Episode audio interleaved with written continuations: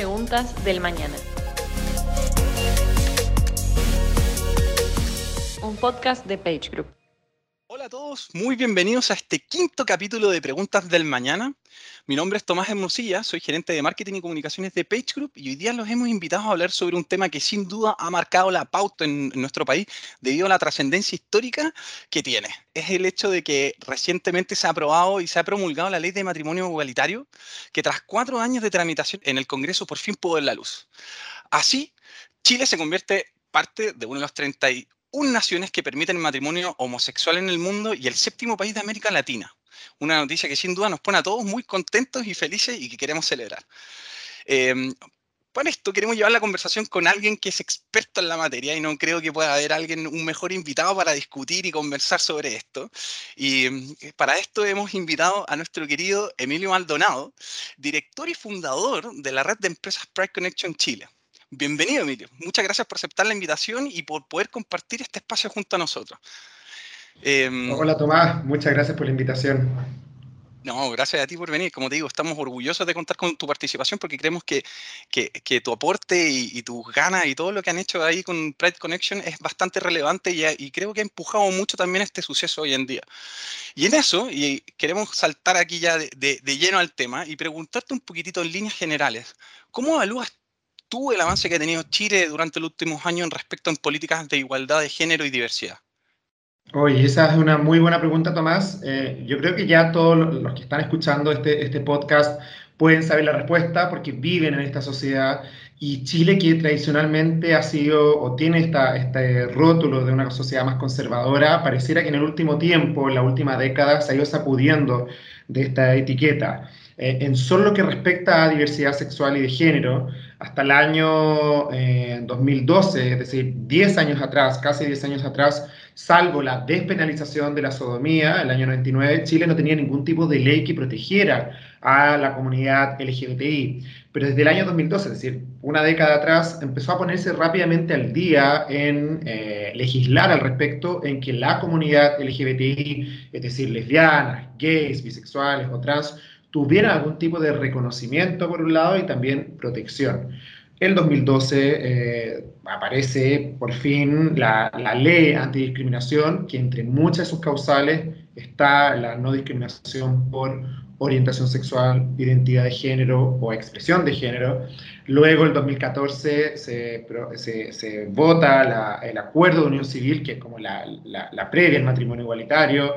Ya en 2018 se aprueba la ley de identidad de género, que también nos pone en un, en un selecto grupo de naciones en el mundo que, que, tienen un reconocimiento legal hacia las personas trans. Y ya en 2021 quizás se cierra este ciclo de las macro leyes. Eh, hacia la diversidad sexual y de género con la aprobación por fin del matrimonio igualitario. Pero, pero el cambio también no es solo en leyes, que obviamente eh, vienen desde un poder ejecutivo y legislativo, sino que también social. Eh, en 2011, eh, las encuestas que preguntaban incipientemente cuál era la percepción ciudadana respecto a las familias homoparentales o, o que dos hombres o dos mujeres pudieran tener algún tipo de vínculo reconocido por el Estado, ya sea un matrimonio o una unión civil, menos del 20% de la población estaba a favor de que dos hombres o dos mujeres tu, formaran una familia. O sea, dos de cada diez chilenos y menos de dos de cada dos chilenos creían que sí, que era un derecho y que estaban ok con que esto sucediera. Antes de la aprobación del matrimonio igualitario, los índices de aprobación rozaban entre el 70 y el 80%, es decir, en una década pasamos de tener un apoyo muy minoritario a un apoyo muy mayoritario. Y por eso se entiende entonces que las leyes hayan ido avanzando rápido y también distintos sectores políticos eh, se hayan ido convenciendo de la necesidad de eh, ir en esta senda. Claro, coincido completamente contigo. Eh. Creo que es un hito bastante importante para la sociedad nos ayuda también a, entender distintas cosas y a evolucionar un poco más en cómo nosotros nos planteamos como sociedad y cómo vamos evolucionando también como Chile. Y en esa línea, ¿tú crees que esta, la aprobación de esta ley sin duda marca un gran precedente ¿ya? para seguir avanzando en otras materias? ¿Crees que esta ley puede ser incluso eh, eh, algún impulso para otro tipo de diversidades que, que se vayan, digamos, permeabilizando en la sociedad? Yo creo que esta ley uh, para el colectivo LGBTI o las personas de la diversidad sexual era tremendamente importante porque era un largo anhelo. Eh, esto no quiere decir que sea la única o gran batalla que, que persigue las personas de la comunidad LGBTI, pero, pero era un, un, sueño porque además es una ley que es transversal a muchos países del mundo. Tú lo dijiste en tu introducción, más de 30, o sea, no más, 31 países en el mundo, naciones, por llamarlo mejor, eh, tienen ya una ley de matrimonio igualitario, las sociedades con las cuales nosotros aspiramos a, a, emular y con las cuales queremos compararnos, como Estados Unidos, Canadá, Europa Occidental, ya contaban con este tipo de legislación. Entonces, para Chile la comunidad LGBTI era algo que tenía que llegar, ¿no? Tenía que llegar el matrimonio igualitario. Y esto viene obviamente a, a, a redondeando con la pregunta anterior, eh, o con la respuesta anterior, afirmar de que Chile cambió. Y yo sé que es una frase bastante eh, usada y a veces abusada, ¿no? De Chile cambió y, y Chile despertó y un largo, etcétera. Pero la verdad es que sí, la sociedad chilena ha ido cambiando y ha ido abriéndose a, a, al reconocimiento de todo tipo de diversidades. No solo la diversidad sexual, que estamos hablando en el día de hoy, sino que también las diversidades generacionales, las diversidades de, eh, culturales, con todo el fenómeno además migratorio que hemos tenido en el último tiempo, que le ha aportado riqueza a Chile en cuanto a distintas visiones de, de, o distintos puntos de vista, distintos talentos, innovación, etc. Entonces, creo que es un buen momento, eh, al menos hasta, hasta, hasta el día de hoy, para la diversidad. Por supuesto, eso no quita que esté todo conseguido. Eh, por un lado, siempre puede haber retrocesos. Eh, sabemos en la experiencia mundial de que a veces hay avances y también retrocesos de, estos, de estas olas de diversidad, pero, pero también no es eh, la última conquista. Hay mucho por hacer en materia de políticas públicas hacia la comunidad LGBTI. Eh, como yo te decía, este es una ley importante, pero no es la última. Todavía tenemos un altos índices de discriminación hacia los jóvenes de la comunidad LGBTI, altas tasas de deserción escolar entre la comunidad trans, porque el sistema educativo no está preparado o, o, acoge a los niños, niñas y adolescentes trans eh, todavía tenemos una, amplia exclusión del mercado formal del trabajo a la comunidad trans, entonces todavía hay mucho por hacer, pero esto ya se, eh, quizás eh, marca. Un, unos cimientos para desde ahí seguir construyendo políticas públicas que nos beneficien a todos y a todas. Claro. Me quiero quedar mucho con la frase que dijiste hace unos segundos que me parece súper potente, que es que Chile cambió. O sea, nosotros hemos podido ver desde Page Group también cómo esto ha ido evolucionando, ya sea el estallido social nos, forzó, nos forzó a ciertos cambios y después la pandemia nos hizo forzar a otros cambios, poniendo a las personas en el centro de las cosas. Las organizaciones hoy día están volcadas mucho más en, en cómo, cómo cuidar más a su gente eh, y tomar un rol más activo en, en, en cómo ellos viven su vida.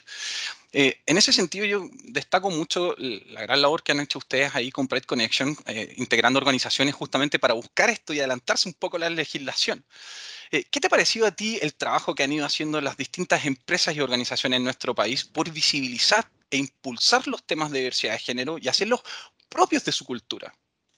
Sí, nosotros, para, quienes quizás no conozcan lo que hace la red Pride Connection en Chile, es una red que partió hace cinco años eh, porque vimos que había un, una problemática, que muchas empresas querían avanzar hacia culturas diversas e inclusivas, que en ese trabajo querían, por supuesto, incluir a la comunidad LGBTI como uno de sus pilares de trabajo, pero que no tenían las herramientas o no sabían el cómo hacerlo.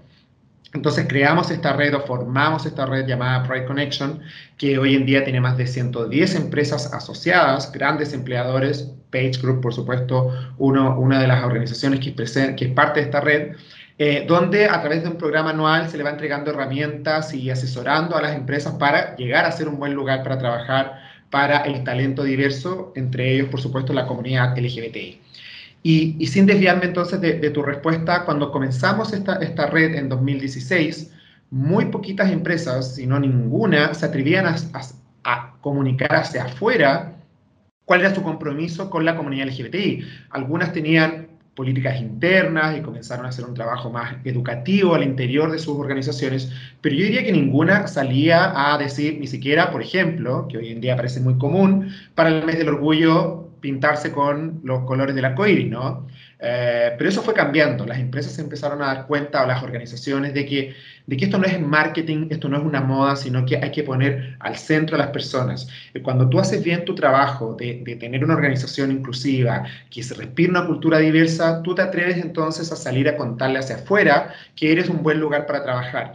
Y es por eso que en los últimos dos años, yo diría tres años, hemos visto un cambio de tendencia en que las empresas eh, y las organizaciones han ido a, eh, cada vez eh, en mayor número salir a, comunicar que el mes del orgullo, que las políticas que tienen y etcétera. Por ejemplo, en, en, la Marcha del Orgullo, que se celebra anualmente, bueno, con la pausa de pandemia, por supuesto, pero anualmente en junio, en 2018 fueron 10 empresas las que se atrevieron a salir a la Marcha del Orgullo en un bloque organizado por Pride Connection, donde iban con sus camisetas, con sus trabajadores para decir, somos una marca que abraza la diversidad. Al año siguiente, 2019, que fue la última presencial, 21 empresas, o sea, se duplicó la cantidad de empresas que se atrevieron a decir. Y ya con pandemia hemos visto que, que incluso se ha intensificado, ¿no? Eh, desde que vemos, no sé, emblemas como la Torre Entel, que es icónica para la ciudad de Santiago, que se ilumina cada fecha importante para la comunidad LGBTI con, con la bandera, ya sea trans o, o, o del arco iris eh, las empresas, por ejemplo, cuando, cuando este año pusieron un inserto en, un, en, el Mercurio diciendo nosotros apoyamos el matrimonio igualitario, o hace unos días atrás 68 empresas piden que se acabe todo tipo de discriminación hacia la comunidad LGBTI en Chile. Entonces, hemos visto cómo ha ido cambiando. Y esto responde a que todo el mundo se dio cuenta, no todo el mundo, pero estas organizaciones, de que no era el fin del mundo salir a tener una posición. Decir yo soy pro eh, diversidad o pro una sociedad inclusiva no le, no le ha tenido o no le ha costado a ninguna organización eh, fuga de clientes o pérdidas económicas, sino todo lo contrario, sino un vínculo con los clientes, con los trabajadores de una manera que no se imaginaban hace tan solo cinco años atrás. Sí, coincido también en este punto contigo, hemos coincidido en varios puntos, Emilio. Eh, efectivamente, hoy día las organizaciones están tomando un rol mucho más eh, social en este sentido y, sin miedo, que era algo que nosotros no veíamos antes. O sea, antes todas las organizaciones tenían, tenían como miedo de, tomar partido de ciertas cosas. Eh, pero hoy en día vemos que algunas organizaciones incluso se dedican a, proteger ciertos colectivos a, su partido, lo cual creo que es algo positivo en el fondo que se vayan mezclando y, y vayan teniendo opinión y, y, vida las marcas, que no sea simplemente el champú, la zapatilla o el servicio que consumo, sino que exista por detrás algo que me conecta en mí con ese producto. Así que eh, es algo que, que, hemos visto que ha avanzado mucho en, en, el último tiempo. Y metiéndonos un poquitito más en lo laboral y pregunto, yéndonos más a, a, eso, yo me acuerdo cuando estábamos preparando este podcast, estaba leyendo algunos estudios y encontré unos datos que eran, que, que comentábamos en la previa, que son, creo que son súper curiosos, que es, por ejemplo, en países como Estados Unidos, Reino Unido, Suecia, Canadá, eh, lo, los hombres que son homosexuales tienden a tener una menor remuneración que sus pares que son heterosexuales. Pero en el caso de las mujeres es contrario. Una mujer, eh, o sea, heterosexual tiene una renta menor que una mujer homosexual. O sea, ¿tú crees que este panorama se va a dar en Chile, se está dando en Chile? Mira, la verdad es que los estudios, eh, los estudios que tú planteas hablan de que efectivamente eh, hombres homosexuales tienen, al menos el que, no sé si estamos hablando del mismo, pero un 11% menos de ingresos que un, que un hombre heterosexual versus que lesbianas podrían tener un, un, un salario 7% mayor que mujeres heterosexuales. Ahora, la verdad sea dicha, hay muy pocos estudios todavía en el mundo, o sea, todavía es un tema bastante nuevo a nivel corporativo y que se esté estudiando cuál es el impacto en las corporaciones, en los lugares de trabajo de las comunidades LGBTI, la visibilidad de la comunidad LGBTI, porque lo que está ocurriendo en Chile hace tan solo cinco años y menos, en Estados Unidos también está ocurriendo hace muy poco, eh, lo mismo en el Reino Unido, lo mismo en Europa Occidental, donde recién se están, uh, no, a, nivel de cinco años, pero a una década como, tiempo o ventana, donde las organizaciones están hablando activamente sobre comunidad LGBTI tienen eh, ejecutivos abiertamente de la comunidad LGBTI etcétera. Entonces la cantidad de estudios todavía no es tan grande. Ahora, ¿qué va a pasar en Chile? La verdad es que es incierto. En Chile también, al igual que en el resto de América Latina, todavía hay muy poca data respecto a, por ejemplo, el ingreso salarial o la visibilidad de la comunidad LGBTI en las empresas.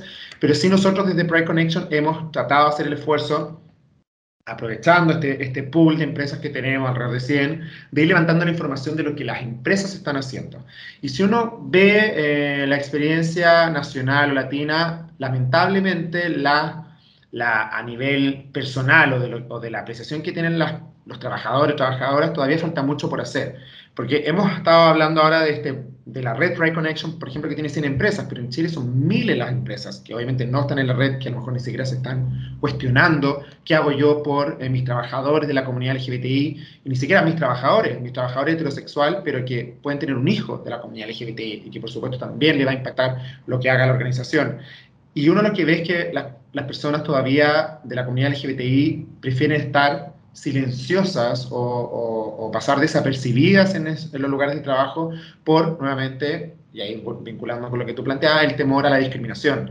Eh, en que yo voy a ganar menos es que soy visiblemente gay, o quizás me van, a, me van a despedir si yo cuento que voy a hacer una transición de género, en el caso de una persona trans. Entonces son tantos los temores eh, que, que, la comunidad LGBTI tiene frente a sus empleadores o los, líderes, o los líderes de, de esa organización, que todavía se da que hay un alto porcentaje de personas que prefieren en buen chileno, pasar piola en la organización, no contar quiénes son para que no te vaya a ocurrir una discriminación. Y toda aquella persona que gestiona talento o personas o recursos humanos sabe que cuando una persona pasa piola o no conecta tanto, los equipos de trabajo son más débiles y esa persona no está sintiéndose comprometida o comprometido con el lugar de trabajo y está mirando para el lado constantemente. Entonces, si queremos que nuestra organización tenga al 100% de sus trabajadores comprometidos con la organización, que estén camiseteados, que estén dedicados a innovar, a crear, a desarrollarse personalmente en nuestra organización, tenemos que tener políticas inclusivas para que todas las personas puedan, sé que sí lo quieren, em, contar quiénes son y vivir libremente al interior de la empresa. Claro. Y, también la, aprobación de esta ley también va a generar eh, cambios en algunas políticas, yo creo que es súper interesante porque va a dinamizar mucho los beneficios, las políticas y cómo las organizaciones van a salir a adoptar esta ley y quiénes se van a ir a adelantar con respecto a la ley, porque existen distintos beneficios. Por ejemplo, en Chile tenemos derechos que son derechos laborales irrenunciables para las mujeres embarazadas y que tienen relación con lo laboral. Estos derechos se pueden extender al trabajador, que en el caso que sea padre, en determinados casos, y pueden ser desde permisos, subsidios y fueros. Pero ¿qué pasa en el caso cuando son dos hombres los que quieren adoptar? ¿Cómo debieran aplicar estos derechos y estos beneficios laborales pensando en la ausencia, digamos, del rol femenino en la ley. Que esta ley también, uno de los, de los cambios importantes que va a tener es la redefinición del concepto de familia, o más que redefinirlo, porque la sociedad lo redefinió, es el reconocimiento de que en Chile hay diversos tipos de familia. No solo la familia que estamos acostumbrados por modelo, que es un padre y una madre y que están casados, sino que tenemos padres y madres que no están casados, tenemos madres solteras, tenemos padres solteros, tenemos abuelos y abuelas que se hacen cargo de la crianza, tenemos tíos y obviamente tenemos o tías y tenemos parejas del mismo sexo. Y esto ayuda a que las empresas se empiecen a cuestionar entonces estos beneficios que estamos extendiendo, ¿por qué lo estamos haciendo solo para el modelo heterosexual de familia, solo para la madre y el padre? ¿Qué pasa, como tú planteas, Tomás, con las dos madres? ¿Qué pasa en mi empresa si yo tengo a una mujer trabajadora que está en, en, una eh, relación, quizá una unión civil con otra mujer que no trabaja en mi empresa, eh, y esa otra es la madre? ¿Por qué no le puedo dar beneficios a mi trabajadora, que no es la que parió, por llamarlo de alguna manera, a esa otra mujer, a esa otra niño, pero sí tiene una relación y un vínculo son una familia? ¿Por qué no? Entonces, hay una serie de cuestionamientos que van a salir, que son lindas conversaciones que van a tener, se van a tener las empresas, pero desde ya, nosotros, como yo te decía, levantamos mucha data desde Pride Connection. Eh, ya sabemos que el 80% de las empresas de nuestra red ya entrega eh, beneficios como por ejemplo eh, que las parejas del mismo sexo se puedan poner como carga en los seguros de salud o eh, inscribir como carga a los hijos o hijas de familias homoparentales. Porque, porque esto finalmente la aguja, como la discusión de matrimonio igualitario los últimos 4 o 5 años, fue permitiendo que las empresas también se hicieran esas conversaciones, ¿no? tuvieran esas conversaciones. Ya entonces ahora ya vemos que al menos las empresas que trabajan con nosotros vemos que ya se adelantaron en cierta medida y ya están extendiendo beneficios a parejas del mismo sexo eh, o a familias homoparentales. Pero queda todavía mucho por hacer. Eh, queda que el 100% de las empresas eh, se, ponga al día con la ley, que, que, revise su cadena de beneficios y vea cómo puede incluir y no excluir a las parejas del mismo sexo. Sí, y sobre todo con lo que, con lo que dijiste anteriormente, que efectivamente la, familia, el concepto de familia en la sociedad ha ido evolucionando completamente. O sea, antes éramos, o sea, no existían los padres separados o divorciados. Hoy día nosotros vemos que están eso, es, vemos que hay familias que se juntan, eh, que son distintas. Entonces, existe una, una redefinición, yo creo, de, la familia hoy en día y justamente creo que, la ley ataja mucho varias cosas que no se habían querido evolucionar y, y nos va a ayudar a impulsar esto y va a ayudar a que las organizaciones también pasen a este cambio y a esta evolución de cómo va cambiando la familia y cómo yo también puedo cuidar a esta familia que es parte de, mi empresa, ¿cachai? Que es parte de mi cultura y, de lo que me ayuda a ir más allá. Y entrando un poquitito más o menos en esa materia de, cómo las empresas hoy día pueden, pueden emparejar la cancha, digamos, en este tema. Eh, ¿Qué crees tú que debieran hacer las empresas hoy en día eh, para emparejar un poquitito más la cancha en términos de beneficios y, de derechos, digamos, que, se les pueden dar a los trabajadores? Esa es una buena pregunta y quiero un poco, yo sé que estamos hablando en el contexto del matrimonio igualitario, pero claro, la diversidad o la comunidad LGBTI es más amplia que solo las personas que se casan, ¿no? Eh, claro, es mucho más amplia. Claro, que lesbianas soltero o que no piensan casarse, o las personas trans. Yo creo que hay, muchas buenas prácticas que ya hemos visto en, empresas de nuestra red, eh, empresas multinacionales y también nacionales, y muchos de ellos tienen que ver con la comunidad trans. Eh, la comunidad trans es por lejos la más marginalizada de, de y discriminada, por qué no decirlo, de la comunidad LGBTI. Son personas que, mm, como yo te contaba, son eh, excluidas del mercado formal del trabajo. Y, lo que hemos visto en, varias empresas, hay, eh, beneficios hacia ese grupo específico, por ejemplo, capacitaciones para el ingreso a, ¿no? Como nivelación de contenidos, porque obviamente las personas trans al, terminar o al ser excluidas perdón, de, la educación formal también llegan con una, en, muchos casos con una menor base de preparación. Eh, también los beneficios a la transición de género, que, que ya hemos visto varias empresas eh, nacionales y multinacionales entregando ciertos tipos de beneficios, como por ejemplo, eh, quédate trabajando conmigo y yo voy a hacerme cargo de tu transición de género, de tu terapia hormonal, que las personas trans tienen que, que, que transitan de género, viven con esa terapia hormonal. Entonces, como yo te la financio o cofinancio, depende, depende del seguro, mientras tú trabajes con nosotros. Entonces, imagínate para, una, para un trabajador o trabajadora trans, tremendo beneficio y ahorro, eh, trabajar en esa empresa que te paguen o, o, parte eh, de tu terapia hormonal o, incluso las cirugías de reasignación eh, de sexo, que ya varias empresas incluso la han, logrado incluir en sus seguros colectivos. Entonces, eso es un tremendo, un tremendo beneficio, pero también creo que las empresas podrían avanzar en, en, las comunidades locales. ¿Y a qué, a, qué, me refiero con esto? Que la realidad de Santiago es muy distinta a la realidad de las ciudades de tamaño medio en, en Chile. Y esto es un fenómeno en toda parte del mundo. Las grandes urbes, por supuesto, son mucho más abiertas y, y, y, e inclusivas eh, o progresistas que los centros urbanos más pequeños o rurales.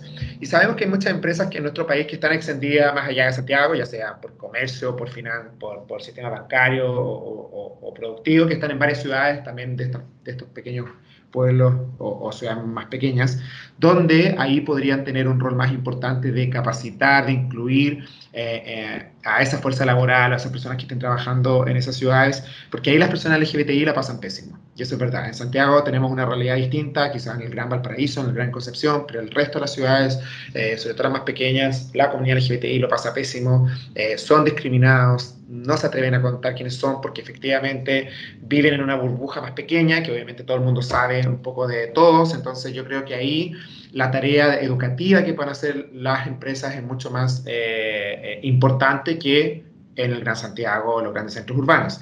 Y ahí afortunadamente eh, la pandemia nos vino a ayudar, ¿no? Porque la, la virtualidad es una tremenda herramienta para que las empresas puedan capacitar a sus trabajadores o a sus stakeholders ya no solo en Santiago, sino en cualquiera de estos puntos. Y, eso lo hemos visto. Eh, tú, tú, tú, partiste muy bien diciendo que quizás con la pandemia, no, no quizás con la pandemia, las empresas reforzaron el, el, la importancia de las personas, ¿no? de sus trabajadores.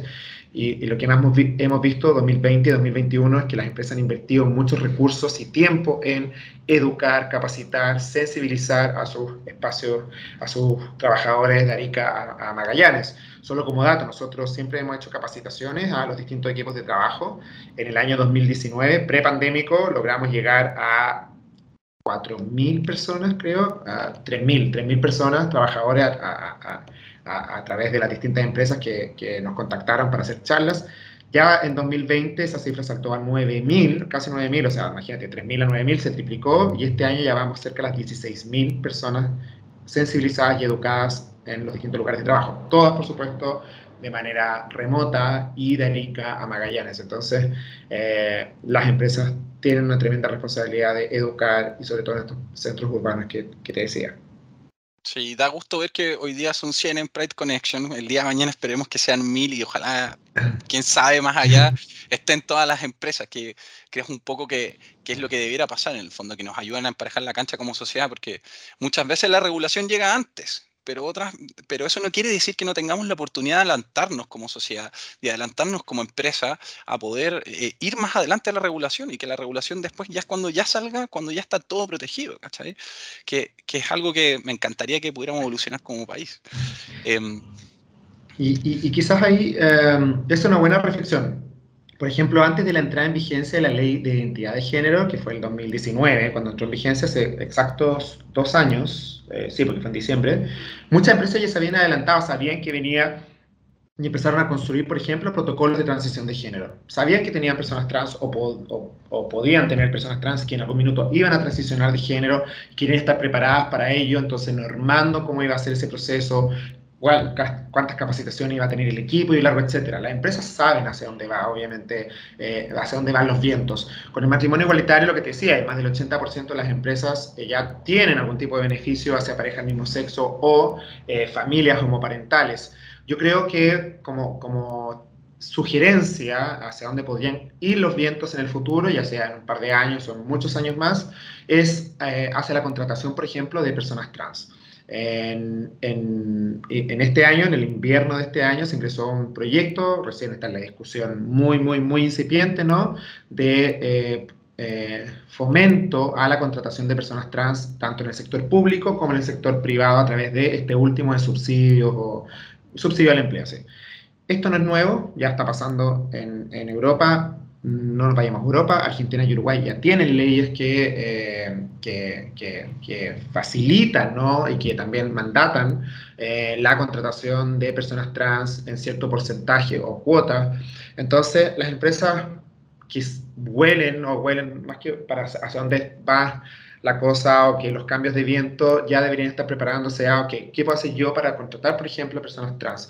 ¿Cómo puedo hacer cursos de capacitación para personas trans? ¿Qué tipo de subsidios podría estar teniendo para la contratación de una chica o un chico trans en ciertas labores de mi, de, mi, de mi organización? Yo creo que eso es lo que vamos a ir viendo en los próximos años, como te decía, no sé si en el corto plazo o en el mediano plazo o en el largo plazo, espero que sea más corto que largo, eh, pero eso podría ser una tendencia en en lo referido a lo laboral.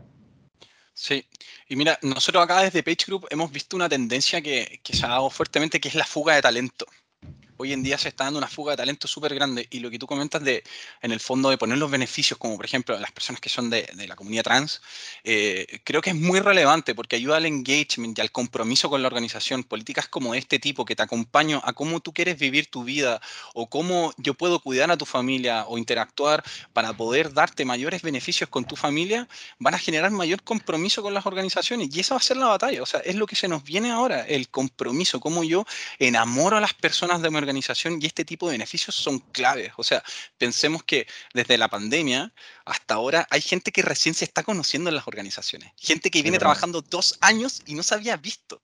Entonces, hoy día va a cambiar un poco esta dinámica y este tipo de beneficios van a ser muy populares, no solo para las personas que trabajan en la organización, sino que para llamar talentos que sean de alto desempeño. O sea, existen. Nosotros lo hemos, hemos podido ver un poco con personas que están en situación de discapacidad, que tienen desempeños muy buenos al interior de la organización cuando están bien orientados y cuando la empresa se encarga de, de digamos, hacer un, un ambiente completo para integrar a todas las personas. Y, y, ahí, sí, bueno, uh, tienes razón, porque además con la más que la pandemia, esta nueva forma de trabajo, porque claramente The New Work. de que claro, nadie va a volver 100% presencial, o sea, va a haber un porcentaje, por supuesto, pero la gran mayoría de las personas o las empresas lo que están haciendo es la flexibilidad, ¿no? O vamos al sistema híbrido y unos días sí y otros días no. Entonces, claro, los, los lazos personales que, que, teníamos vinculados al lugar de trabajo antes, cuando pasábamos las 45 horas a la semana, van ya no van a existir, ¿no? ya no nos vamos a comprometer con ese grupo humano porque lo vamos a ver un día a la semana, dos días a la semana y el resto a través de una pantalla y obviamente esos lazos se van haciendo un poquito más, creo yo, más débiles. Por lo tanto, el rol de la organización es cómo hago que esta persona todavía se sienta parte de esta organización pese a que ya no, no tenemos la presencialidad y no va a tener el grupo de amigos con el cual se toma el café todos eh, todas las mañanas y largo, etcétera. Entonces, creo que ahí eh, el cómo la empresa llega a ese trabajador y lo, retiene o lo atrae y retiene es muy importante a través de beneficios y sentirlos parte. Hay, muchas formas de, atraer a, las personas y no solo a la comunidad LGTBI, obviamente hay muchos pilares de trabajo en, este, en, los programas de diversidad e inclusión, tú lo nombraste, personas con discapacidad, migrantes, las generaciones también, ¿no? De cómo hacemos convivir entre los centennials y los boomers que todavía están activos en la fuerza laboral y por supuesto las mujeres. Sí, y entrando ya un poquitito en, ya en, el final de este programa, se me ha pasado volando. Debo decir que ha sido una conversación muy amena, eh, pero para respetar los tiempos, quería preguntarte por último, si tú pudieras darle un mensaje a los directores de empresas y a los líderes de organizaciones, ¿qué mensaje le darías hoy en día? Respecto a... Uy, es una buena, es una buena pregunta. Eh, creo que el el mensaje les daría el mismo que les doy cuando, cuando estamos en reuniones y, hablamos de qué se puede hacer la empresa por la comunidad LGBTI o sus trabajadores, la política, es atreverse.